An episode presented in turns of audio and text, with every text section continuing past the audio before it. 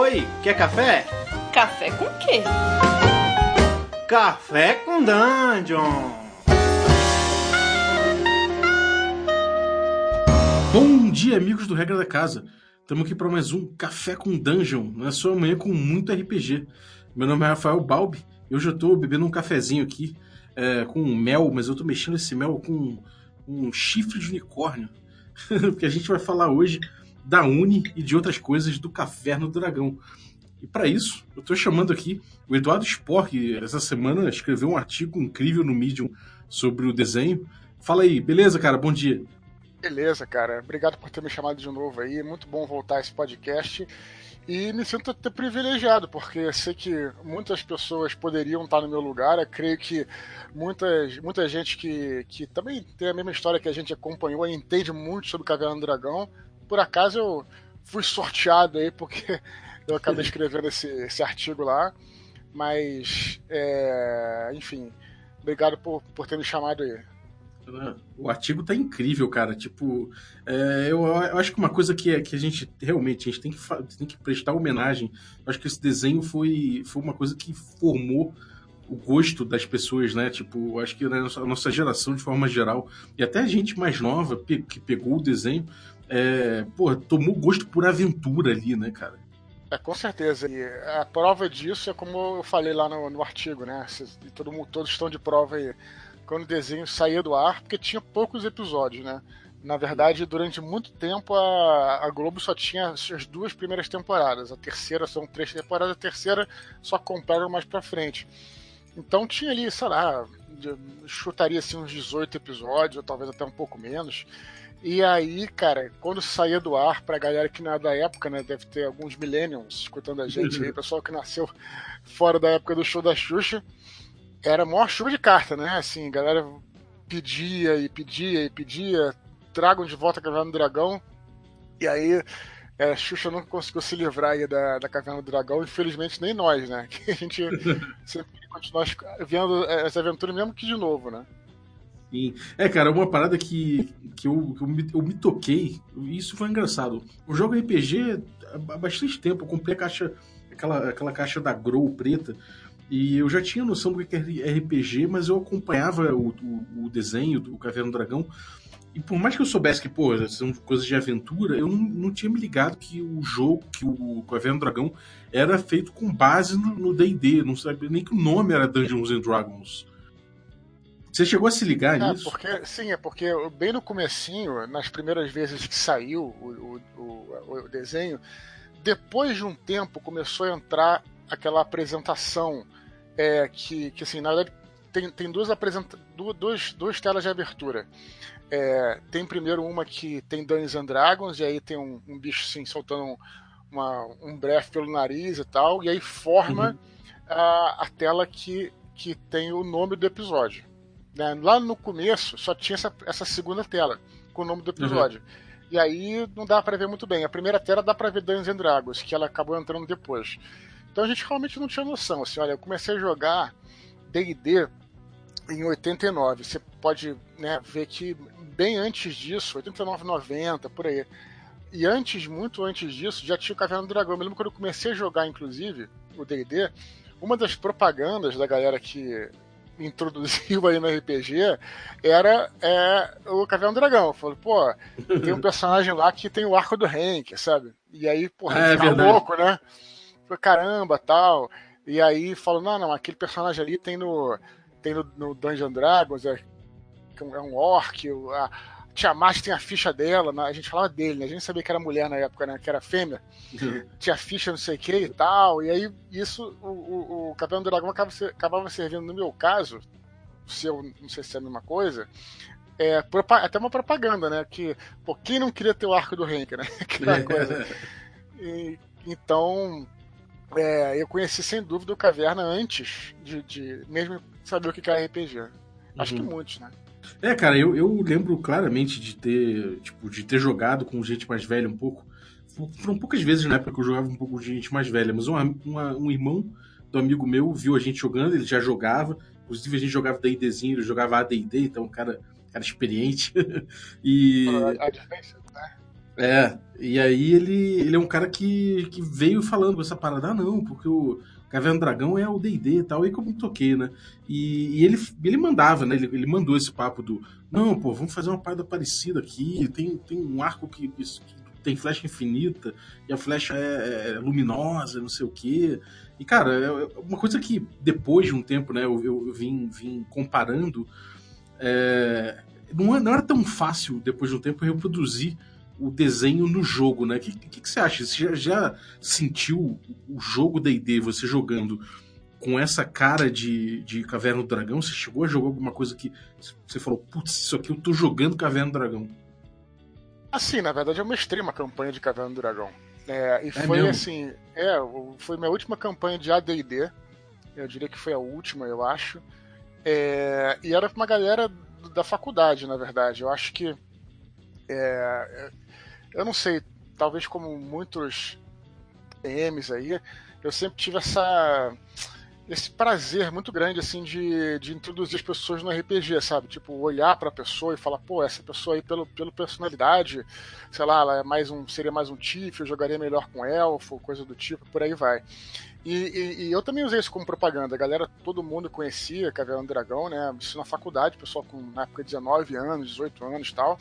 E uhum. aí eu criei é, um mundo baseado um pouquinho é, assim, até teria que falar um pouco a história um pouco mais longa, né? Na, é, no começo da internet, eu fazia parte de um, de um grupo que, se eu não me engano, era uma discussão, um grupo de discussão por e-mail, que era caverna, negócio de Caverna Dragão tal, e de repente eles surgiam lá alguns fragmentos de histórias e tudo mais. Inclusive foi lá que eu vi pela primeira vez é o roteiro do Hacking, né? Que a gente pode falar mais pra frente, que é, que é o último episódio do Caverna do Dragão, que foi escrito uhum. pelo Michael Reeves, que nunca foi produzido. E aí ele surgiu primeiro no roteiro e tal. Mas enfim, nesse grupo é, surgiu ideias, a gente se discutia e tal. E eu peguei alguns fragmentos do que, do que foi feito lá para criar esse, esse mundo, um mundo básico, mais ou menos. Não era exatamente como o mundo da Caverna do Dragão, mas era o mais próximo. O que eu me preocupava em colocar era alguns pontos-chave, por exemplo, sei lá, o Refúgio das Sombras, o Cemitério dos Dragões, o, aquela torre lá, é, é, a torre, aquele cidade de como é, é o nome da cidade, vidro, cara? Cristal, sei lá. Não, tem uma cidade que do Demogorgon, lembra que Demo, que, que, é, Demo Dragão, desculpa, o Demo ah, Dragão. Sim. Lembra aquela cidade? Acho que é sim. Argos, se eu não me engano o nome da cidade. Cidade que tinha lá e tal. Então esses, esses, esses sites, esses sítios, né? Esses, esses lugares de interesse, de fato eram, eram né, a galera fazia conexão tal. Então eu mestrei durante um tempão, como eu te falei, me lembro que foi a última campanha de, de AD&D, eu me lembro quando começou a chegar a terceira edição, a gente acaba abandonando essa campanha porque a gente já tentou passar os personagens do AD&D pro, pro D&D 3 uhum. e não deu muito certo e eu acabei chamando a galera para jogar um outro jogo experimental de D&D 3 que acabou acabamos desenvolvendo uma campanha a partir dali. Então a, a, o campanha do Caverna foi meio que se diluindo nessa, mas a gente jogou anos aí e, e tinha lá o Mestre dos Magos, também engraçado, tinha o Vingador e tinha tudo isso. Agora, você, você usava o, o Mestre dos Magos para dar para dar gancho? Cara, eu usava, cara, eu usava. Eu usava assim, cara assim, é, era um pouco diferente assim do, do desenho animado, né? Mas eu, eu usava na maioria das vezes, sim. E foi divertido, cara. Assim, é, talvez um pouquinho infantil, mas sei lá, no final das contas acaba, a coisa acaba indo pro lado do próprio RPG, né? Não tem como reproduzir exatamente o que está ali no, no, desenho animado, né? Lembrando que você tem os hit points, se fere, você sangra, né? Então, assim, acaba sendo, acaba forçosamente sendo uma coisa um pouquinho mais adulta né, no, no jogo. Mas cada personagem tinha uma arma mágica, né, que foi dada lá pela. No caso, não foi pelo Mestre dos Magos, foi pela, pela Rainha Élfica e tal. E aí fui desenvolvendo a campanha como qualquer campanha de um mundo de fantasia normal. Mas deu certo, cara, foi muito maneiro. Eu tive na época dificuldade de, de mestrar exatamente o Caverna do Dragão, porque justamente por conta dessa coisa da, da coisa mais violenta, do, né? Normalmente, pô, na época do AD&D principalmente, que eu já tava, eu passei do D&D pro D&D nessa época, mais ou menos, um pouco mais pra frente, aí a galera, pô, já tava naquela de matar tudo que é monstro que aparece, e, pô, uma violência meio, meio, sabe? Na época a gente não ligava muito para as coisas, a gente tratavam o monstro quase como um, um bloco de estatística, né? então era aquela coisa murder robo total. Então a, a coisa do desenho do, da galera entrar no lugar, fugir, no desenho eles fogem muito, né? Eles tentam evitar às vezes os problemas em vez de, de encarar de peito aberto. Tipo, quando eles encaram o observador, tem, uma, um, tem um macetinho para ganhar aquilo ali que não é descer a porrada no observador, mas é mostrar uma flor, né? Então você tem umas, algumas coisas assim no, no Caverna do Dragão que eu não conseguia molar na época, mas foi curioso que quando eu passei a jogar o D&D, o D&D antigo e perceber algumas diferenças que tinha, por exemplo, você você ganhar XP muito por ouro, então, sabe, não era muito interessante você peitar os bichos, mas de repente tentar contornar, fugir, passava a ser uma opção melhor. Eu vi que os jogos antigos do D&D, eles conversavam mais com isso do que o AD&D, apesar do, do, do desenho ser baseado em AD&D, né? É, o que diz lá, pelo menos, o, o que fala lá o, a, os créditos, né?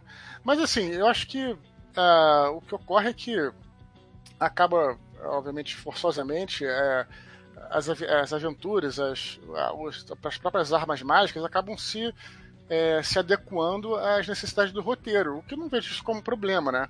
Uhum. Agora, é aquela velha história de você não tem como passar um, um filme exatamente para um, pro que, que é um RPG, nem um RPG, como é que é um, para um filme, para um, um livro. A gente já falou um pouquinho, quando a gente falou de Milestones, é diferente. Então, é, e, e, era, claro, você vê o arco do Hank, você não tem como produzir todas as coisas que o arco fazia se você criasse uma arma mágica daquelas.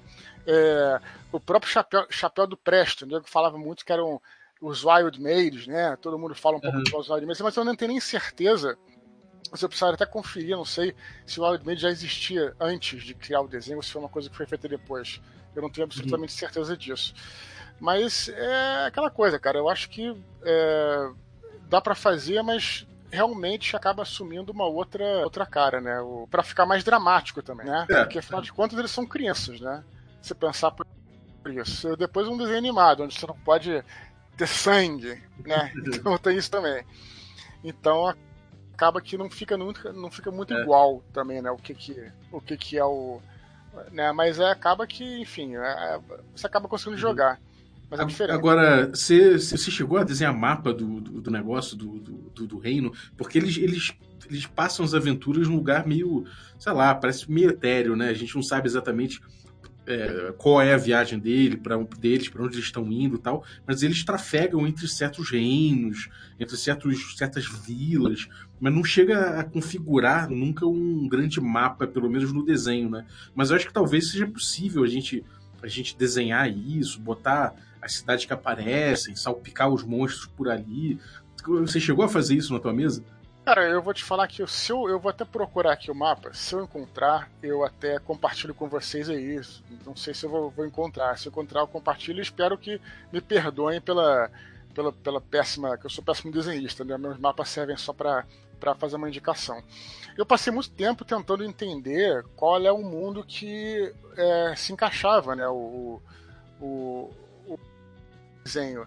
É, e no fundo não acaba não se encaixando em nenhum mundo específico. A gente já falou a gente pensou em Mistara, que era um mundo de D&D, depois pensamos uhum. em Greyhawk, né, que também é um mundo, que é o primeiro mundo de AD&D, nada daquilo se encaixava muito bem, né, então a gente acaba, acaba, acabou tendo que criar realmente, né, e, mas você olhando o desenho, você consegue, assim, vagamente pensar no, onde tem a, tinha uma planície lá que era cheia de, de é, desértica, né, e com umas paradas de cristal que eles iam passando, né? Uhum. Tem o Vale dos Unicórnios, tem a cidade de Helix, aí você vai juntando todas essas referências e tentando colocar no mapa, né? Mas é aquela coisa que eu falei antes. Mais uma vez, isso acaba se, se é, servindo sempre à necessidade do roteiro que vai sendo colocado na época. Você tem lá o deserto lá com é, com. Como é que é o nome daquele? É um, um, personagem que parecia muito o Omar Sharif. E fizeram parecido com o Omar Sharif, que era aquele. Aisha! Lembra que tinha que. Ah, que, sei, sei. Lembra daquela, daquela, daquele Falchion? Ou, ou seria uma cimitarra? Ele tinha uma cimitarra que batia, fazia um. batia na, em algum lugar e fazia um, um, um, um, poder, assim, né? É, era Sonic Disintegration. Que era aquele. que era, que era o Breath do Bahamut, inclusive, no, no, em alguma edição aí, era Sonic Disintegration. E a espada tinha, né? Batia na, na terra e, e, enfim, que era a cidade à margem da meia-noite. Excelente esse desenho, inclusive, muito maneiro. É mesmo. E, e a gente acaba fazendo assim o. É, pegando esses sítios, né? Pra fazer o cemitério dos dragões, como eu disse. Mas é, se, eu encontrar é... aqui, se eu encontrar aqui, eu te, eu te mando. Eu vou tentar ver se eu, encontro, se eu encontrar Pô, Tomara. Cara, e isso é uma coisa legal, né? Porque a gente, a gente, quando põe na mesa, a gente acaba pensando em mapa. Agora, uma coisa que eu acho maneira do, de, de tentar trazer do desenho pro, pro, pra mesa e tal, é que, pô, o desenho é uma mídia que a gente, a gente, a gente pegou ali. Dizem que alguns caras, tipo, tipo, tinha umas histórias que, ah, essa história aqui o cara deve ter jogado, não sei o que. A gente sempre fica pensando assim hoje em dia quando a gente olha, né? Mas o, o que importa é que é uma mídia diferente, né? O cara tá usando o RPG como, como uma fonte de mídia. E isso me parece que é uma, é, uma, é uma coisa que vai voltar a ter cada vez mais forte. Né? A gente tem aí o financiamento do Critical Role para fazer um desenho animado com base no, no jogo. A gente tem aí já surgindo alguns, algumas animações que já parecem trazer de volta essa coisa do D&D, de, de, usar o D&D como base. Daqui a pouco tem um filme, né? Então, então cara, é, é muito doido a gente pensar que o RPG, ele, de repente, não é uma, uma mídia para se divulgar necessariamente como uma mídia, mas ele dá uma, um lastro para milhões de outras coisas e outros produtos, né? É, você pensar bem, é, é pelo menos dá essa, essa, essa inspiração, essa, esse laboratório para você também criar é, as suas próprias histórias, né? Acho que isso aí, pô, você contar quantos diretores, quantos escritores não foram RPGistas, acho que isso ajuda muito, né? E acho que Caverna do Dragão acaba trazendo é, algumas inspirações, pelo menos nos primeiros, nos primeiros jogos de RPG, trouxe muita inspiração, com certeza. Mas eu acho que ela sempre ajuda. A gente pode até fazer um podcast sobre isso um dia, quer dizer, que é conflito, né? Você ter noção de gerenciar conflito, você uhum. ter noção de improvisar. Isso tudo pode ser trazido né, para a mídia que você queira, que você queira, obviamente, é, escrever depois. Explorar, né? Ou explorar, exatamente. É. Agora eu tava vendo uma coisa legal também é que o é, você vê, né, o, o, o próprio D&D quinta edição hoje em dia ele vem fazendo isso, né? Ele, ele começa a pegar alguns elementos de outros cenários, por exemplo, o Acelerac, o Lich, né? E, e, bota o Acelerac originalmente ele é de Greyhawk, mas ele é colocado dentro de uma aventura de, de Forgotten Realms, que é o Tome of Annihilation, por exemplo. Então a gente vê que o próprio D&D ele começa a, a ter um, um, sei lá, um pool de personagens e, e, figuras e reinos e não sei o que, que começa, ele começa a usar agora na quinta edição é, até de, de, de, forma indistinta, assim. E o desenho ele fez isso também, né? A gente tem o, por exemplo, aquele War Duke, né? Que é o, o Duque Guerreiro. Tava vendo aqui no, numa descrição dele. E ele é igual um boneco que tinha, né? Eu acho que até o boneco do mago com uma roupa vermelha, um, uma gola alta, assim. Por acaso eu tinha esse boneco, você acredita, cara? Jura, cara? Caralho, eu tinha esse boneco e durante muito tempo eu tive a capa dele. Que era uma capa que. O boneco era, uma, era igual o boneco da Comanzinha Ação. Né? Aquela tipo de articulação e tudo mais e tal. É mesmo. E, e aí, aí eu tinha esse boneco eu não sabia de onde era, tentei procurar e tal. Que na verdade não é o boneco do Kelek que você tá falando. Kelek, não é? Que é o. É, é um, é um, que, é um cara, que é, o, cara... que é um semi-elfo, não é isso? É, um cara com. É, que tem uma gola grande em volta da cabeça, assim, bem, bem clássico, né? Então, cara, esse boneco aí, ele era. Ele, ele desenho era... animado, ele era, ele era o Kelek, né? Que é o. É o, um mago que tenta ah, caçar ah, os sei. unicórnios. Não é isso? Não seria isso? Sim, né? sim, sim. No Vale dos Unicórnios, né? Ele tenta caçar os unicórnios e tal. E esse desenho é especialmente interessante, cara, porque é, eu jogava com, com um amigo meu que é super inteligente. Hoje, hoje ele é um advogado, porra, do altíssimo gabarito. E ele é, a inteligência dele é QI altíssimo, ele lembrava de tudo. E aí ele já, eu já jogava, mas eu nunca joguei com mago. E ele, porra, jogava com mago, entendia tudo. E no final desse desenho é maneiro porque o, o, o Vingador dá no Kelleck um Imprisonment, que é um spell de nível 9. e é idêntico ao que está no livro, pelo menos a segunda edição, né? Que você fala o nome do cara e ele é preso numa parada e desce pra terra, assim, sabe? Tipo, depois você vê, assim, acho que dá para encontrar o episódio na internet. Você vai, ele, né, fica preso e é enterrado, assim, sabe? Como se fosse envolto por uma, uma espécie de um campo é, de força, né? É enterrado na terra por todo sempre, onde ele fica lá. E aí ele Isso é muito assim, maneiro. caralho, Imprisonment. Aí eu falei, caramba, é, é, olha aqui. Aí ele pegou o livro idêntico à descrição da magia. Achei isso muito maneiro, cara que usaram. Mas por acaso esse boneco aí é, é o, é, é, o boneco do cara, que eu, é o que pelo que eu me lembro, né? Mas você tá falando que o boneco veio antes, na verdade. É, o Duque Guerreiro é aquele que tinha uma, uma, uma na verdade, um capacete é outro, azul né? que tem, é, que tem umas. tem duas orelhas de meio de morcego, assim, sabe? É... é, não, o Duque Guerreiro é outro. É o cara que captura é. o mestre dos magos, né? Que consegue é, exatamente. o gelo dele, né? Não é isso? É, exatamente. E esse também parece que tinha boneco dele, entendeu? Então os dois tem boneco, de repente um veio antes do, do desenho, outro veio depois, não sei dizer agora. Mas é, é muito doido que você vê que, ele, o desenho ele puxa, né? Personagens de, de outros cantos. O, o P-Holder, por exemplo, ele, é um, ele é, é, um monstro que, que, que populou primeiro o Greyhawk, né? Tiamat também. Então, tipo, você vê que ele vai se apropriando dessa cultura que o D&D forma, né? Então isso é muito doido, a gente pensar que sei lá, o D&D aos, aos poucos ele forma isso, né? Ele forma cultura, né, cara? É claro, você vê, por exemplo, de, de, é, você tem, por exemplo, no. É, como é que é o nome do filme? Aventureiros do Bairro Proibido, né? Sim. Você tem lá um, um beholder sem, o, sem os olhinhos, não sei se você lembra. É, eles estão andando pelos, pelos calabouços lá para chegar até o, o Lopan, David Lopan.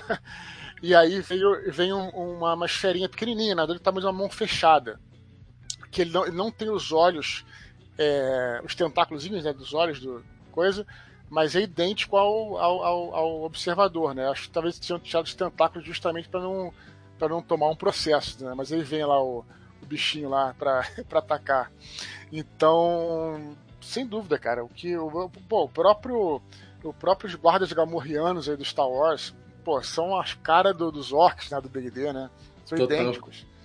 Então é, é, é no, no no Star Wars mesmo, né? No Retorno Jedi tem um, uns bichos que se parecem muito com os Iritídeos, né? Lembra? Com aquelas caras Lembra. de povo e tal. Sim. Então, de fato, acaba formando mesmo uma, uma cultura, sem dúvida, né? Você já se perde em saber o que, que foi que o D&D inventou e o que, que foi que, né, que o que, que veio da mitologia, né? É, e até tentar tomar cuidado, às vezes está escrevendo alguma coisa, se o cara escreve fantasia, isso já aconteceu comigo. Aí você tem que olhar, pô, será que esse bicho aqui é copyright do DD? Não, então posso usar. Não, então é, é uma lenda mais antiga e tudo bem. Então, por aí, entendeu? Uhum. E, e, essa coisa do último episódio, cara, que, que não foi filmado, não foi, não foi desenhado, né, e tal. É, tipo, isso, isso acho que espalhou muito nessa época que a internet ainda estava começando, né? Que eu lembro que tinha tinha, sei lá, até corrente de e-mail com esse negócio, né? É, cara, espalhou sim, mas é, eu me lembro que na época que surgiu essa primeiro, primeiro que surgiu aquele boato, né, de que eles tinham morrido na montanha russa, é. né, aquele meio bizarro lá. É, que, que... era um demônio, né, que não, que não queria um que voltasse. É, e cara, eu me lembro que eu fiquei bem perturbado com isso, porque eu era, eu me considerava assim, um, sei lá, um um, um, fã, né? Quer dizer, fã eu sou, mas eu digo assim, porque eu era adolescente, né? Porque adolescente já é um pouco mais fanático, né, se apega aquilo com força.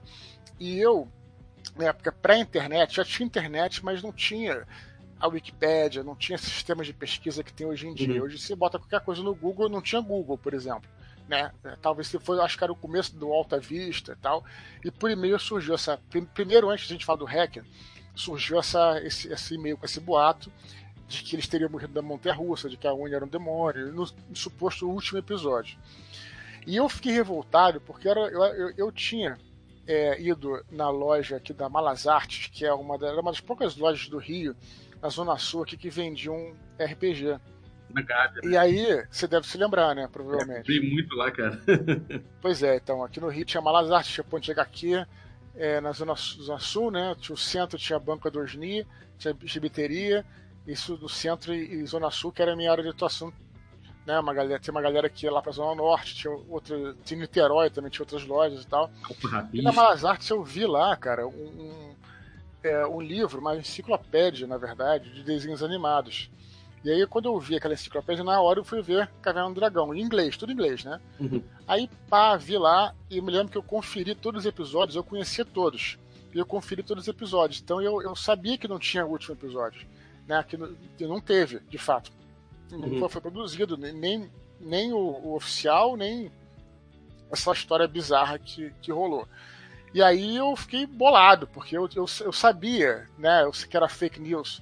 Eu não tinha muito como provar também, que, mas eu sabia que, que, que não era aquilo. Então se discutiu muito lá no, nesse grupo que eu tinha, né, nesse grupo de e-mail que eu tinha, até que, como a gente estava falando no início do programa, pintou aí pela internet esse roteiro do Michael Reeves, Michael Reeves que foi um dos, dos, é, dos roteiristas, né, do, escreveu alguns episódios, esse Hacken, que é um que aí sim é o último episódio que nunca foi produzido e que fala lá do Vingador se redimindo e tudo mais e tal. Eu me lembro que até, uma, até se a galera procurar o roteiro do Hacking hoje na internet, é, tem uma menina que traduziu e foi uma menina que traduziu naquela época. Da, eu não lembro o nome dela agora, mas foi na época do desse grupo de e-mails que a gente tinha. Ah, maneiro. Ela era tradutora, a menina traduziu tal, pra galera ter mais acesso. Então, é, essa é a, é a, verdade por trás aí do, do que aconteceu.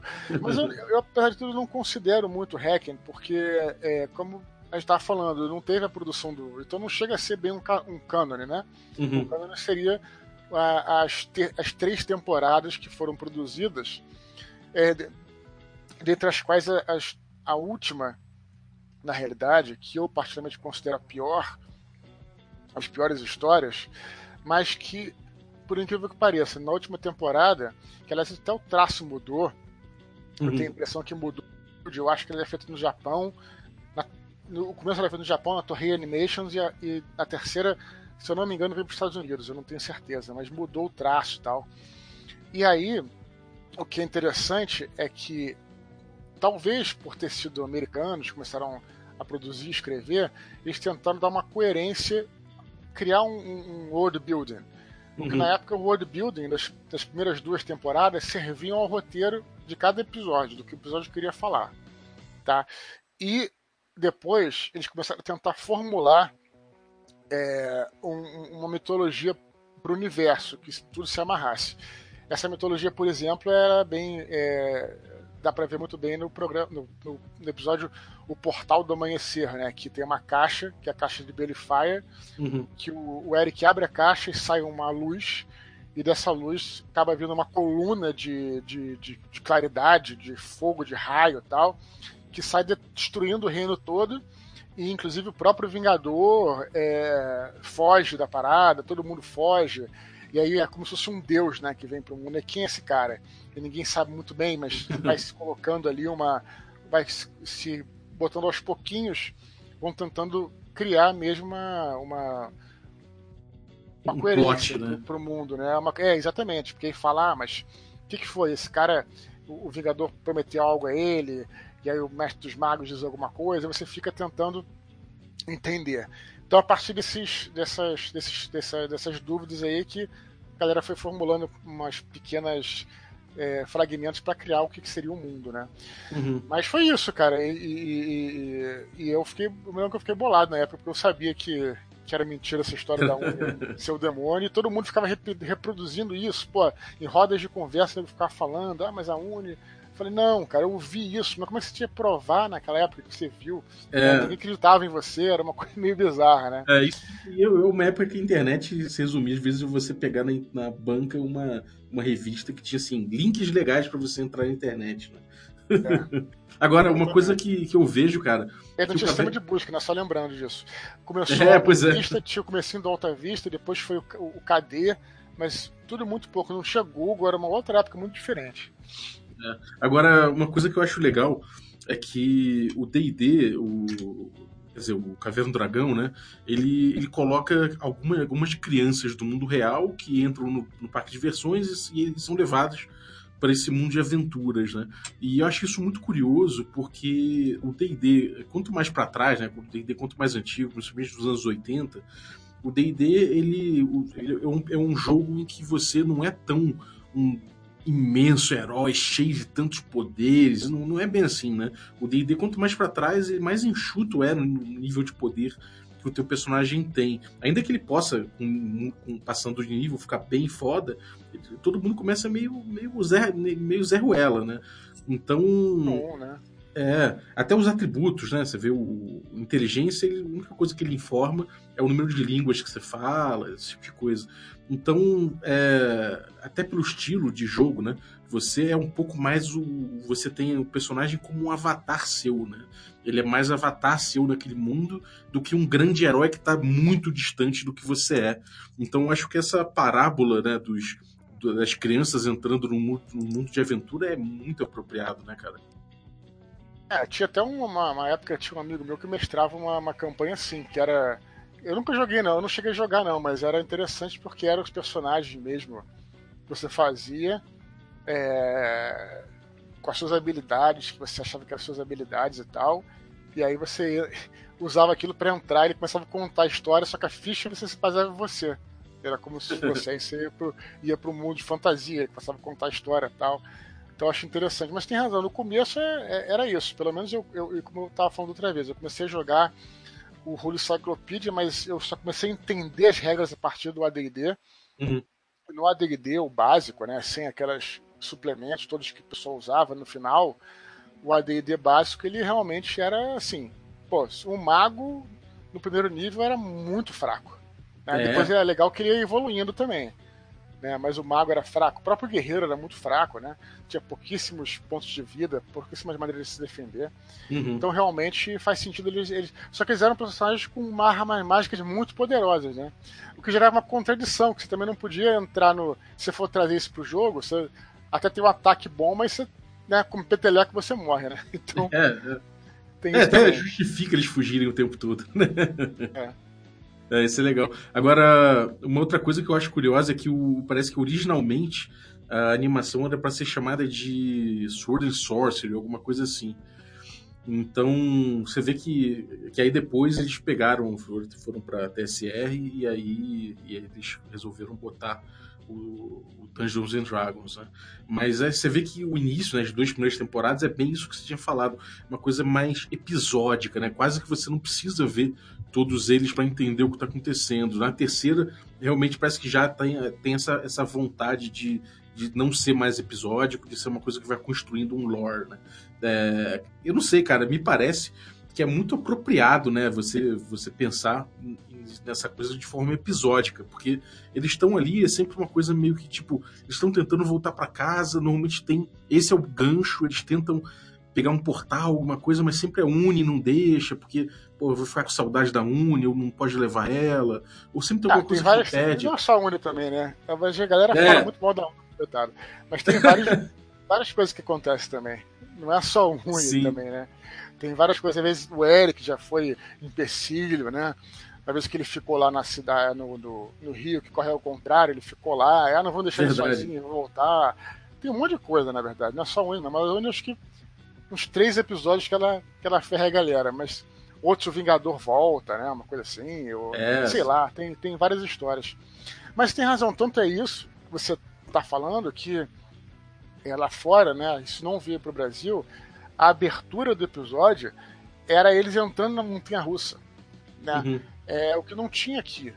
Aqui não tinha esse, é, essa essa, um minuto, um minuto de abertura que era então você, você imagina todo episódio eles, eles, fala, eles contavam o, o prequel, né, o prequel, sei lá, a frequência, uhum. sempre falavam como é que eles chegavam lá. Então você não. É para você não precisar ver outros. Né? Veja, uhum. ele está se introduzindo, é como se fosse um previamente, né? Previamente. Não, então aconteceu isso e agora os caras estão. Né, e, e, aí até o mestre Smash fala, eu sou o guia de vocês no mundo de Dungeons and Dragons e começa a aventura. E aí realmente é totalmente episódico. Você não precisa ter noção de nada para poder acompanhar como era, né? Acho que a maioria dos. Até das séries antigamente, né? Uhum. Muito mais do que é hoje, né? É, hoje em dia a gente tem essa coisa de formar, de formar lore e formar plot com tudo, que é bom, né, também, isso funciona também. E sabe-se lá o que ia virar o Dungeons and Dragons, o desenho do Café do Dragão, se tivesse continuado, né? E provavelmente ia virar um grande cenário, né? Eu não sei, sabia, cara, mas tem coisas. Eu acho, eu acho, eu acho até melhor, assim, dele ter ficado no. Dele ter ficado assim no. É, na mítica, vamos dizer assim, porque, como estou te falando, na minha opinião, né, uh, eu acho que a terceira temporada ela já, já não estava tão legal. Ela já tinha perdido assim um pouquinho daquela diversão que era é, o D&D, né, as primeiras duas temporadas, né, se tornou uma coisa muito mais sombria, se você olhar. Tem muito episódio sombrio, né? Tem episódio lá do, do nazista, né, do que vem para vem para pro, pro reino e depois tem um outro lá de, um, de, uma de uma sombra lá, ficou muito sombrio. Então, é, eu realmente acho que é, talvez estivesse caminhando, acabasse caminhando para um, sei lá, para um público. E talvez tenha, isso, tenha sido isso que tenha cancelado a série, né? Porque a terceira temporada não foi tão legal, assim. Se bem que eu não sei a audiência, mas. Quer dizer, dizem que a audiência caiu, mas nunca dá para você saber. Eu, particularmente, acho que foi a, foi a pior de todas. As duas primeiras são sensacionais, na minha opinião. Pô, maravilha. E, cara, o que você acha que, que são as lições que a gente pode tirar do desenho do Caverna do Dragão para a mesa de jogo da gente? Ah, cara, eu tava pensando aqui, é... tem algumas lições que eu acho que são, são interessantes, né? A primeira delas é, é, é, e vai ser até engraçado falar isso. A terceira temporada, eu acho ela. Eles tentaram fazer um world building ali, né? Com aquele. aquele cujo nome não pode ser dito, como, é como eu falava em português. E, uhum. Cara, não. Mais engraçado, cara, eu gosto da primeira temporada, eu fiquei, a primeira e a segunda eu gosto mais, eu fiquei pensando por quê, e eu até cheguei a essa conclusão que vou te responder agora, é diversão. Às vezes a gente fica muito preocupado em, em fazer um, sei lá, em preparar todo o world building, o que eu acho que é, é importante. Pô, eu faço isso, tá nos meus livros e tal, mas é, é, eu sei que vocês, inclusive, já falaram bastante no podcast, já discutiram bastante sobre isso, é até interessante ouvir todas as opiniões, mas eu sou daquele da diversão. Acho que a diversão é mais importante e, e eu acho que essas primeiras duas temporadas são mais divertidas porque não estavam, vamos é, usar a seguinte palavra, comprometidas com nada. Assim, o uhum. comprometimento era a diversão do espectador, no caso, e acho que a gente pode trazer isso pro, pro RPG, que seria a diversão, seria é, a, a, o comprometimento com a diversão dos jogadores. Isso é uma coisa. Outra coisa que eu acho interessante também é a questão das armas mágicas. Né? É, eu tenho uma crítica às, às é, com todo respeito também a quem curte, é uma crítica pessoal minha, algumas aventuras até do, do, do AD&D, antigas, né, até o próprio D&D, que distribuíam itens mágicos assim como, né, como se fosse, sei lá, banana, né, como se fosse água, assim, né. Então você pegava lá uma espada sei lá, uma espada mais dois, assim, contra. Espada, e, e, pô, e se encontrava na esquina, né? Não ia procurar um covil de um troll lá, encontrava encontrava uma, uma espada uma espada mágica. É, você vê, por exemplo, aí você vai pensar, pô, lá no, no, no, Hobbit, né? Acontece isso, né? Lembra que eles vão pegar lá os, os trolls, né? Que eles vão lá e encontram as armas mágicas, mas aquilo vira, aquele, aquelas armas viram uma, um canal de narrativa né? A espada do Bilbo, é, aquela, tudo que eles encontram e tal. Então acho que, essa, que existe um, um pouco nas aventuras oficiais existia uma certa banalização das armas mágicas. E, uhum. e, eu sempre fui mais da, da seguinte opinião, que eu acho que, mais uma vez, cada um trabalha o seu, seu, seu jogo como quer, mas em, em colocar é, armas um pouquinho mais poderosas, artefatos um pouquinho mais poderosos, é, mais direcionados, né, personalizados para o jogador e que tenham no mundo poucos artefatos e que esses artefatos sejam, vamos dizer assim, é, brilhem mais. Né? Ele não precisa ser poderosíssimo, mas ele tem uma função narrativa, ele, ele vai aj a, ajudar o player a fazer alguma coisa e aquilo tem um peso mais forte, né? Uhum. Porque e, e, lógico, mais uma vez, eu vou, me contradizer e dizer que isso também depende do mundo. Tem mundos que alta magia, então você pode ter. Mas eu gosto, mesmo quando eu jogo em Forgotten, que é um mundo com muita magia e tal, eu gosto de, de usar mais esse, desse tipo. Em vez de banalizar as armas mágicas, eu prefiro colocar elas ali num, né, num, numa ocasião especial, e que aquilo tenha a ver com o jogo, que seja tenha um, um peso maior. E sem dúvida nenhuma, né, é o que a gente vê no Caverna do Dragão, né?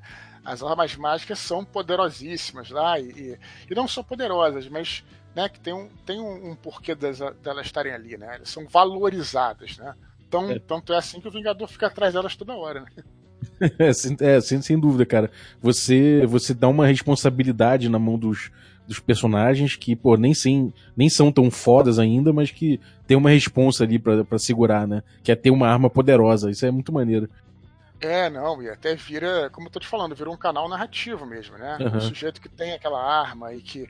Né, é, é, acho que é tudo, cara. Assim, a maneira também como o mestre coloca. Como eu tava dizendo, pode até ser um item não muito poderoso, mas né, se de repente aquele item complementar uma habilidade do jogador e aí tornar ele memorável, porque ele tem aquela habilidade, aquele item, então ele é o, sei lá, é o guerreiro das sombras, ou o cara que tem espada, que, né, que faz tal coisa tal.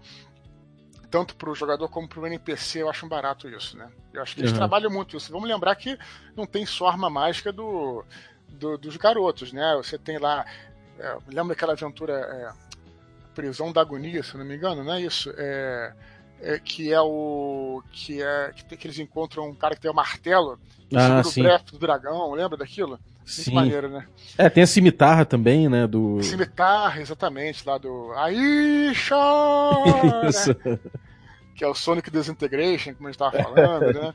É. E, e, cara, enfim. uma coisa que eu acho legal nisso também é que eles têm uma ele tem armas mágicas, mas é bem claro que o mestre deu armas mágicas sem muitas cargas, né?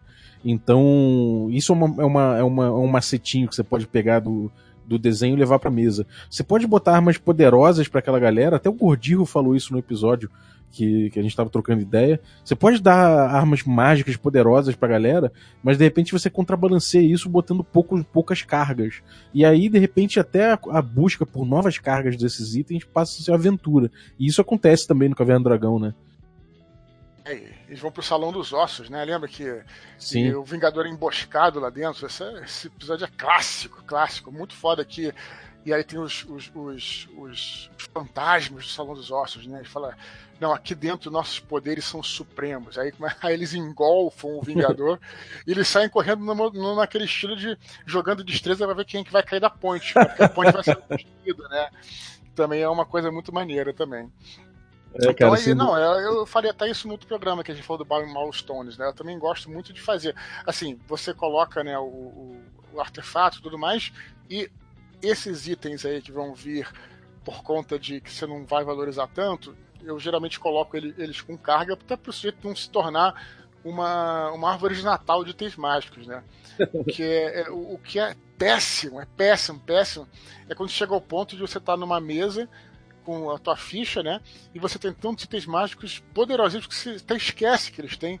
Né? Eu acho que isso é, é, é, é um, sei lá, um, talvez um, um probleminha narrativo, que todos já passaram, inclusive eu como mestre já passei, já, né? Mas é algo que precisa observar. Acho que deveria ser mais valorizado e no Caverna, como eu disse, valorizou muito. Né? Uhum. É, sem dúvida, cara. É... Bom, outra, é, eu acho que outra coisa também que eu gostaria de falar sobre o sobre dica que, a, que o desenho pode dar para sua mesa é uma coisa que pô, a gente vê o tempo todo, né? O, o jogo, os personagens fugindo, né? É, não, nem, nem sempre você, você pensar em encontros e pensar em situações onde porrada seja a solução, né? E principalmente a porrada até o fim, até, até todo mundo morrer.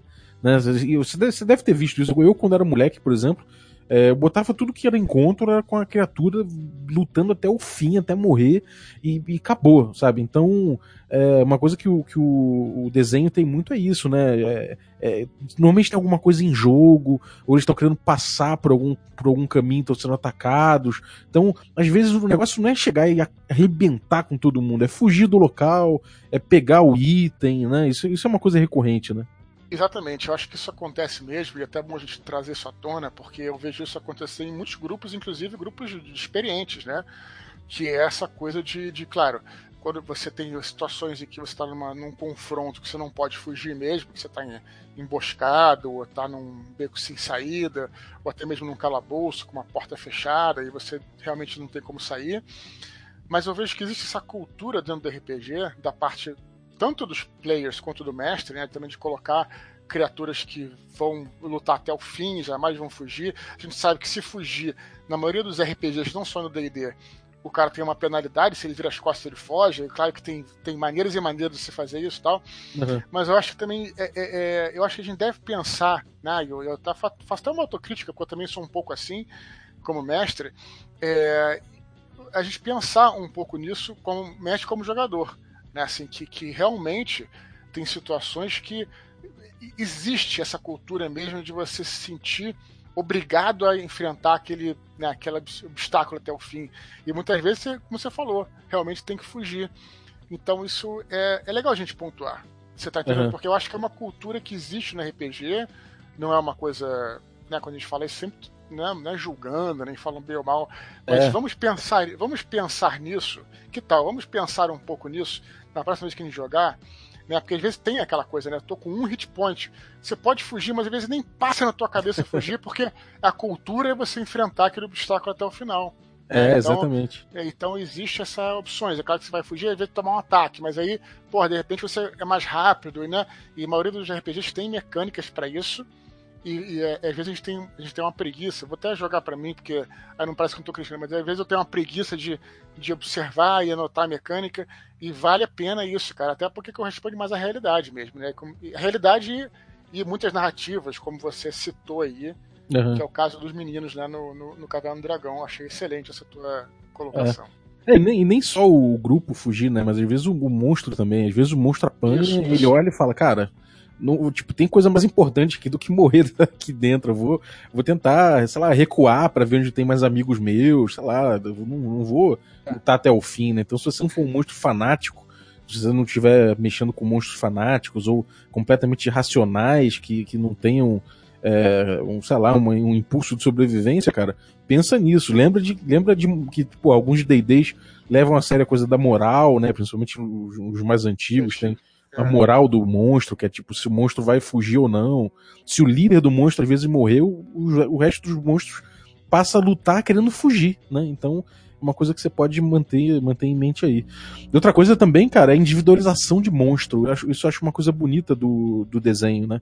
Tipo, o observador, ele não é um beholder, né? Só mais, só mais um beholder, não. Ele é o beholder, né? E ele é o observador que tá ali e que tem um As jeito sombras, de né? superar. Né? É, exatamente. Sombras, né? Virou uma coisa assim que, porra, né? Você, hoje você vê um Shadow e se tornou o demônio das sombras, né? Um bicho com personalidade, todo mundo lembra dele, né? Que é aquele vai atravessando as paredes e tal, né? E até como você falou, e a maneira como você vai usar esse monstro, você até tocou um assunto interessante, né?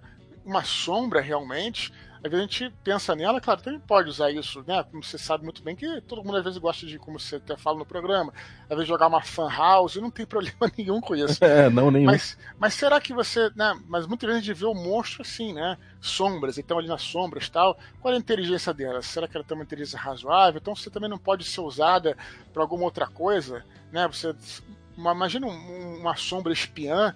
Eu achei a ideia espetacular dos caras, né? Pô, e que virou o demônio das sombras, né? Sim, sim. É, cara, eu, eu acho que isso tudo compõe um, um, um, jogo que, pô, que vai se aproximar um pouco mais do, do desenho, mas também não necessariamente, mas que você pode levar pro teu jogo independente do estilo que for, né? Como você fala aí, essa coisa da, da diversão é importante mesmo, a gente. Vamos fazer, às vezes, é, pensar de outras formas que a gente pode é, agitar essa, a sessão, agitar o, o desafio para ficar divertido, né? Eu acho que essa, esse é o objetivo. Claro que podem pensar diferente, mas aí é, também faz parte de você trazer para o programa essas discussões, né? Afinal de contas, é, o programa exatamente. é sobre isso, né? É, exatamente. Não fiquem tristes caso a gente fale coisas que você não. Pô, às vezes você, é. não, você não, não faz tal coisa, mas, cara, tenta, experimenta, às vezes é bom e dá um feedback pra gente aí. Cara, isso aí. Maravilha, cara. Pô, brigadaço pela tua participação. Mais uma vez aqui, pô, uma honra receber você, cara. E canal sempre aberto aí pra gente fazer mais programas.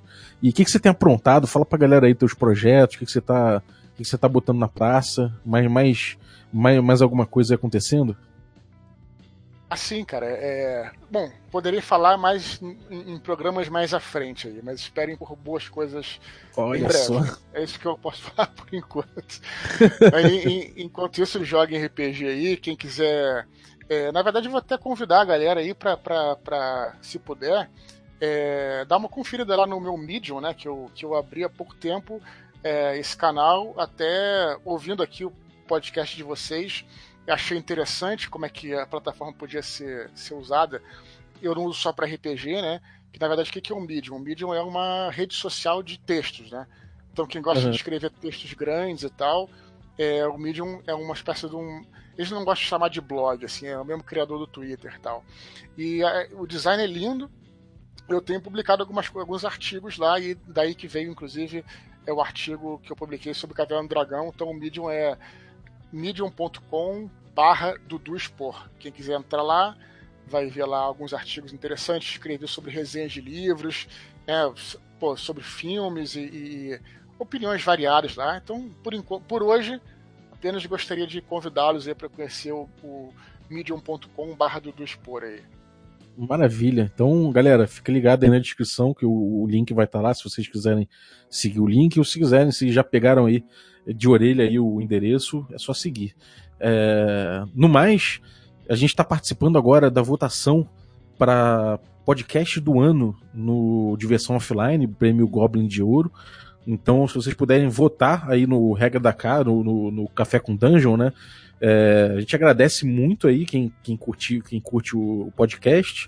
E, cara, peço para vocês é, seguirem o Instagram do canal, é instagram.com barra regra da casa, que tem aí, pô, bastidores, anúncios, é, desenhos que, que de, de, livros maneiros aí, ilustrações de livros legais que a gente tem, livros antigos, livros novos, eu sempre tiro foto e também é, comentários e coisas maneiras nos stories. Então segue nosso Instagram aí e dá essa forcinha aí se você curte o, o café da manhã, o café da manhã com RPG, dá essa forcinha aí no, no Goblin de Ouro pra gente levar esse caneco aí no Diversão Offline 2019. Então, pô, valeu, obrigado de novo aí, Dudu. Até a próxima, cara. Valeu, pessoal. Até a próxima. espero voltar em breve com mais histórias de RPG. Vamos, bora. bones that leave you constrained. If you suffer from a disease, well, come on over and let me give you some relief. Let me heal you. Let me heal you. Let me get my healing hands on you. Let me heal you. Let me